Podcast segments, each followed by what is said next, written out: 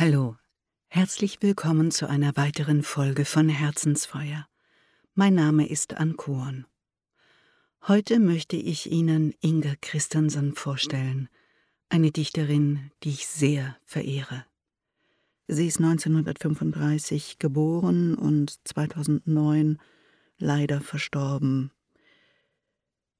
Michael Krüger, der selbst Lyriker und auch Verleger ist, hat über sie gesagt, durch Inga Christensen gehört Dänemark zur Weltpoesie.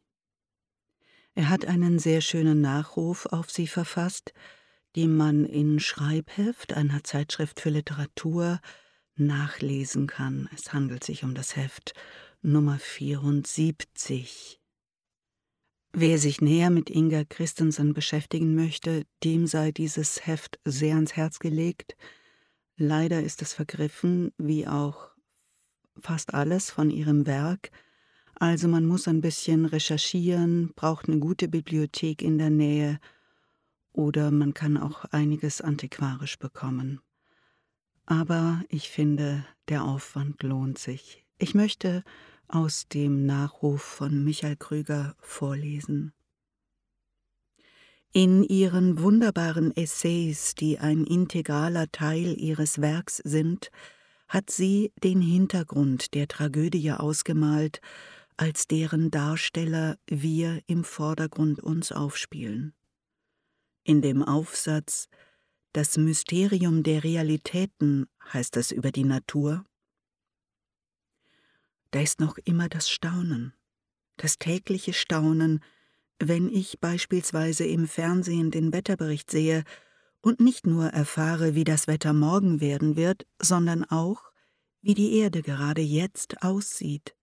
Da hängt sie, beleuchtet von der Sonne, von weitem so ruhig und schön, die bekannten Figuren der Kontinente, all das Grüne und das Blau der Meere, hie und da Schneeschimmer und die dunklere Dichte der Berge, die Verästelungen der Flüsse, ab und an in den Wolkenwirbel gehüllt.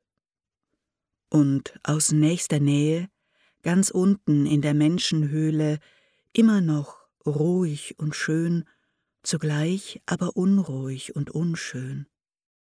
Weiterhin die Wiederholung von Formen und Mustern, beruhigend, zugleich aber die beunruhigenden Übergänge zum Katastrophalen, zu Stadien von Fäulnis und Unordnung, dieser ganze unbegreifliche Schlamm. Dazu die Schönheit in all dem, was wir über die Natur wissen, die Schönheit zum Beispiel im periodischen System, in den Zahlenverhältnissen der Pflanzen und der Symmetrie der Tiere, zugleich aber das Entsetzen über all das, was wir auch wissen, über die Verderbnis der Schönheit, ihren Verfall ins Unbeherrschbare und Zerstörende und in diese Ausgesetztheit gestellt, dieser ganze Wirrwarr von Geschöpfen, Menschen inbegriffen, warum sind wir hier, mitten in all das Nichtmenschliche gestellt, das bloß da ist, jenseits von Gut und Böse. Das ist alles so großartig formuliert, dass ich dem nichts hinzufügen kann. Ich möchte Ihnen zwei kleine Verse von ihr vorstellen. Das eine ist aus ihrem ersten Gedichtband Lys, Licht, und heißt Stehe ich. Stehe ich. Stehe ich alleine im Schnee, wird klar, dass ich eine Uhr bin,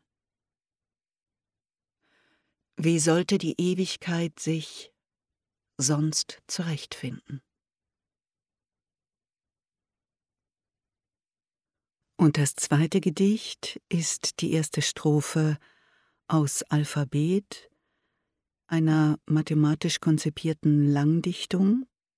Die erste Strophe besteht nur aus zwei Zeilen, um genau zu sein, aus einer Zeile, die wiederholt wird. Und es gibt nicht wenige, die behaupten, dass dies nicht nur die berühmteste Strophe der dänischen Literatur ist, sondern auch eine der schönsten Zeilen der Literatur überhaupt. Alphabet Die Aprikosenbäume gibt es. Die Aprikosenbäume gibt es. Mit diesem fast mantrischen Vers möchte ich mich von Ihnen verabschieden und wünsche Ihnen wie immer ein warmes und starkes Herzensfeuer, besinnliche Tage und vergessen Sie nicht, die Aprikosenbäume gibt es. Ihre Ankoren.